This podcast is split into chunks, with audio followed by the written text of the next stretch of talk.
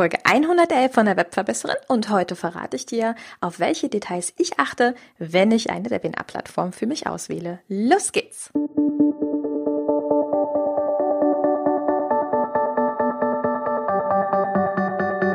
Mit Webinaren erfolgreich. Der Podcast, mit dem du als Trainer, Coach oder Berater online sichtbar wirst. Erfahre hier, wie du dich und deine Expertise durch Webinare gezielt sichtbar machst. Und hier kommt deine Webverbesserin, Mira Giesen.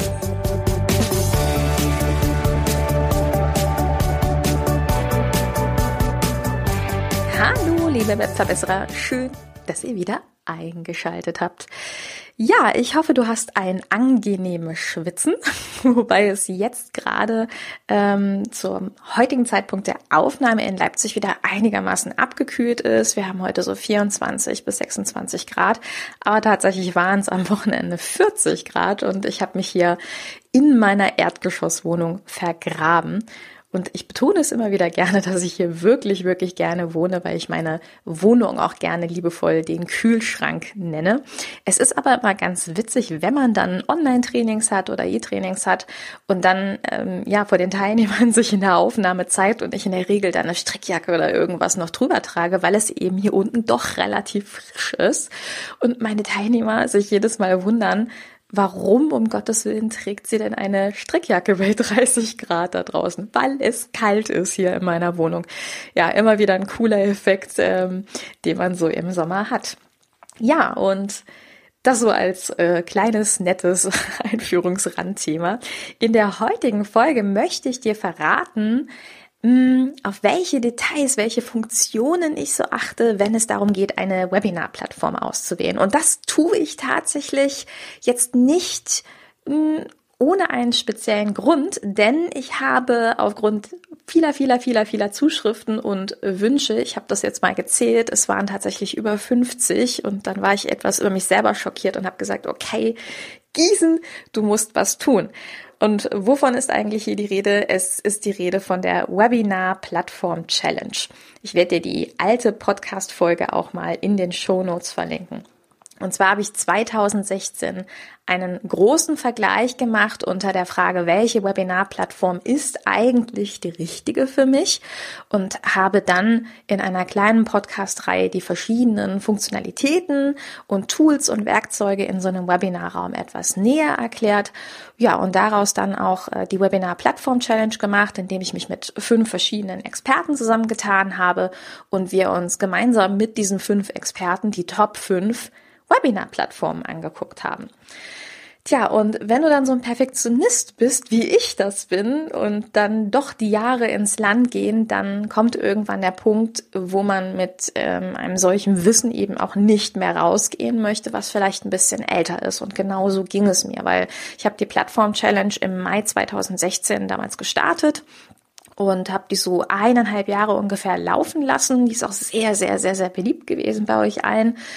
Ähm, ja, und dann habe ich aber einfach festgestellt, dass so die ersten Änderungen kamen. Es ging los mit unter anderem äh, Webinar Jam, die also eine komplette Überarbeitung hatten und nicht mehr auf der Google Hangout Technologie gearbeitet haben und auch viele andere Plattformen haben sich unfassbar verändert. Und dann habe ich mich natürlich nicht mehr wohl gefühlt, mit diesem alten Wissen rauszugehen, weil mein Anspruch schon ist, dass meine Leser, Hörer und eben auch Challenge-Teilnehmer immer das beste und aktuellste Wissen bekommen. Tja, und dann habe ich irgendwann die Challenge im letzten Jahr, also 2018, gestoppt und habe gesagt, okay, ähm, die pausiert jetzt erstmal. Und ja, indes habe ich immer wieder Zuschriften von euch allen bekommen. Wie gesagt, in Summe über 50. Ich war etwas schockiert, ähm, die ich mir ganz liebevoll in einem Kannst du mal machen Ordner in meinem Postfach gespeichert hatte. Und irgendwann die Tage ging es dann los, dass ich wieder auf diese E-Mails aufmerksam geworden bin ja, und lange Rede, kurzer Sinn, dann habe ich äh, in einer Nacht- und Nebelaktion mich entschlossen, die Webinar Plattform Challenge komplett neu zu überarbeiten. Und ich freue mich, dir zu verkünden, dass eine neue Ausgabe der Webinar Plattform Challenge am 15. Juli 2019. Also wenn du das jetzt ganz frisch, ganz neu hörst, in gut zwei Wochen rauskommst und ähm, du unglaublich viele neue, tolle Informationen bekommen wirst. Und ich kann es eigentlich kaum erwarten, damit rauszugehen, weil sich das Ding auch inhaltlich tatsächlich verändert hat. Das heißt, du kommst in dieser Webinar-Plattform Challenge auf der einen Seite den Blick von außen, also wie sieht das Teil aus, wenn du eben als Webinar-Teilnehmer an einem Webinar teilnimmst, wie leicht kommst du in den Webinarraum, wie sieht das alles aus, wie sehen die Einladungen aus, wie sehen die Registrierungsseiten aus? Und dann machen wir halt im Webinarraum selber diesen Switch und gucken uns an, wie das aus Moderatorenansicht aussieht. Und ja, der neue Einblick ist, dass ich dir tatsächlich auch zeige, wo, an welcher Stelle welche Funktionen versteckt sind und du einen tieferen Einblick bekommst als zuvor und auch nochmal ein anderes Fazit, als das vielleicht vor ein paar Jahren der Fall war. Dementsprechend, falls du dabei sein möchtest zum Neustart der Webinar Plattform Challenge und ja, ich spoiler, auch wenn du sie später hörst, wirst du sie dir höchstwahrscheinlich ähm, noch angucken und daran teilhaben können, dann gehst du einfach auf webverbesseren.de slash Webinar-Plattform in einem Wort und dann minus Challenge. Und dann findest du dort die Registrierungsseite. Eventuell pausiert sie auch in eineinhalb Jahren wieder, aber ich kann dir sagen, dass sie jetzt eben ganz neu, ganz frisch ist. Ich jetzt gerade in den letzten Zügen bin, das Ganze für dich zu bearbeiten. Ja, und dann habe ich mir so ein bisschen Gedanken gemacht, was sind denn eigentlich so Faktoren, Details, bei denen ich bei meiner Auswahl für eine Webinarplattform hm, einen tieferen Wert drauf lege? Was sind Sachen, äh, die wichtig für mich sind? Und ein ganz großer Punkt, der mir da immer wieder entgegengesprungen ist, ist die Usability, weil gerade jetzt im Rahmen der Überarbeitung dieser Webinar-Plattform-Challenge habe ich mir ja sehr viele Plattformen nochmal angeguckt, ähm, auch ein paar alte Plattformen und habe halt festgestellt, dass sich natürlich auch bei denen im Laufe der Zeit sehr viel getan hat. Und ein großes Fazit aus dieser Überarbeitung war vor allen Dingen, dass immer mehr Plattformen versuchen, eben alles irgendwie reinzudonnern. Also sie bieten dir ähm, Facebook Live-Übertragung, YouTube-Übertragung, sie bieten dir Auto-Webinare und äh, jede Menge andere Funktionen. Hat aber für mich auch gleichzeitig den Nachteil, dass die Usability an der einen oder anderen Stelle immer geringer wird und immer schlechter wird, weil du einfach tausend Knöpfe hast und du kaum weißt, wo du im Endeffekt ähm, was zu steuern hast. Und das war tatsächlich so ein Ding, was mir sehr stark aufgefallen ist, was einen großen Unterschied für mich macht bei den unterschiedlichen Plattformen welche ist übersichtlich, welche ist weniger übersichtlich. Und das wäre für mich auf jeden Fall ein großer Faktor. Und das ist natürlich auch ein großes Pro, was du eben in dieser Webinar-Plattform-Challenge bekommst, dass du einfach so einen Insider-Einblick von innen bekommst, dir angucken kannst per Video, wie sieht das Teil aus und finde ich das erstmal übersichtlich. Gefällt mir das oder gefällt es mir eben nicht? Weil selbst die Webinar-Plattform machen das so an sich nicht, ist mir aufgefallen. Wenn du bei denen auf die Seiten drauf gehst, dann kriegst du keinen so detaillierten Einblick wie in dieser Challenge. Und ja, das ist aber aus meiner Sichtweise ein ganz, ganz großer Faktor, auf den ich immer achten würde. Finde ich mich hier zurecht oder finde ich mich nicht zurecht? Die Plattform an sich versuchen natürlich damit so ein bisschen zu interagieren, indem sie zum Teil dir Probe Wochen oder Tage anbieten, wo du halt die Plattform ausprobieren kannst was natürlich auch ein bisschen auf unsere Faulheit abzielt. Das heißt, in der Regel gibst du dann Kreditkarteninformationen und sie spielen natürlich auch darauf an, dass du in den sieben Tagen es nicht gerade schaffst, ein Webinar zu geben oder auch die Plattform einfach auszuprobieren und dann dementsprechend verlängerst. Aber nochmal, für mich ist der direkte Einblick, das direkte, wo es eigentlich, was ist es für mich übersichtlich oder ist es das eben nicht, das ist für mich ein ganz, ganz, ganz großer Faktor. Ein zweiter großer Faktor oder ein Detail, auf das ich persönlich immer achte, ist das Thema Zugang für den Teilnehmer. Und das war es auch schon vor ja ein paar Jahren, als wir die erste Variante der Webinar-Plattform Challenge haben wo ich gesagt habe, es gibt einfach Plattformen, wo es unglaublich schwierig ist, an dem Webinar teilzunehmen, weil du halt erst dich dort äh, kostenlos registrieren musst, weil du dich bei einer Webinar-Plattform zum Teil zwangsregistrieren musst. Bei anderen Plattformen musst du dir zwangsläufig ein kleines Add-on oder ein Programm runterladen. Ähm, Ja, und das sind zum Teil Faktoren, die mich sehr, sehr stören. Also nach wie vor stört es mich zum Beispiel, dass es eine große Plattform gibt, bei der die Teilnehmer nach wie vor gezwungen werden, sich auf dieser Plattform erstmal zu registrieren und die anderen Pros der Plattform fallen für mich persönlich dann völlig flach, eben aufgrund dieser Zwangsregistrierung und dass der Teilnehmer in dem Fall auch von meinen theoretisch Mitkonkurrenten, die auch Webinare geben, eventuell genau deren Webinare eingeblendet bekommt im Newsletter. Dementsprechend würde ich immer darauf achten, dass ähm, wir hier eine relativ easy, einen relativ easy Zugang haben für die Webinar-Teilnehmer. Ich wurde auch sehr häufig von euch gefragt im Laufe dieser E-Mails, was hältst du denn jetzt davon, wenn sich ein Teilnehmer ein Programm runterladen muss? Also beispielsweise bei GoToWebinar oder bei Zoom ist es ja so, wobei man jetzt sagen muss, Zoom ist ja tatsächlich sogar noch ein Anbieter, der dir auch noch eine Browser-Variante liefert.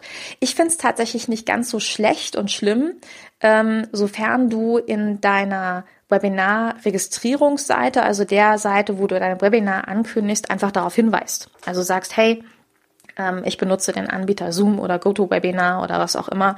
Bitte beachte kurz bevor du ins Webinar gehst, dass du dir nochmal ein, zwei Minuten Zeit nimmst, um das Ganze runterzuladen.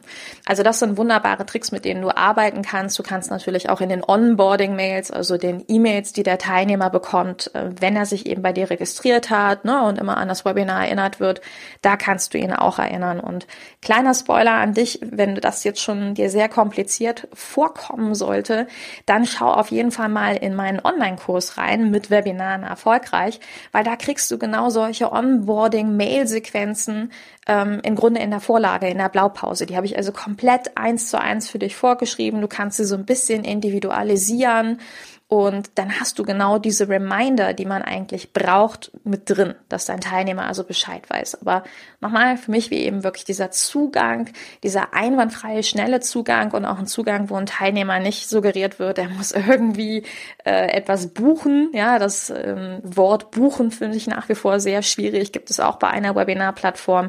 Das sind für mich eher so Nachteile, wo ich sage, würde ich nicht machen. Genau, und dann kommen wir von diesem Zugang auch gleich auf ein großes Thema, nämlich die Stabilität.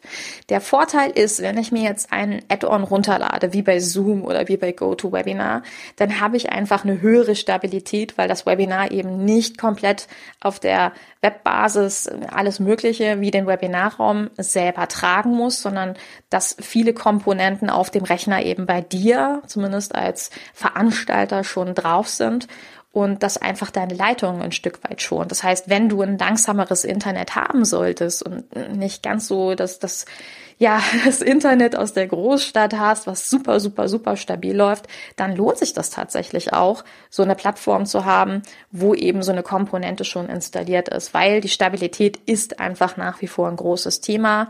Und für mich ist auch ein großes Thema, ob es eben eine stabile ähm, Verbindung gibt zu deiner Webcam, eine gute, stabile Tonübertragung, weil das ist das Wesentliche, eine stabile Internetverbindung die ähm, zum Beispiel durch eben so ein kleines Programm, was du dir runterlädst, optimiert wurde, sorgt auch dafür, dass meine Stimme einwandfrei zu hören ist, ohne irgendwelche Haspler, so wie ich das jetzt gerade mal ganz furchtbar nachgemacht habe, ja, weil du willst, dass deine Teilnehmer dir eine gute Stunde zuhören, also sollte das auch gut zu hören sein.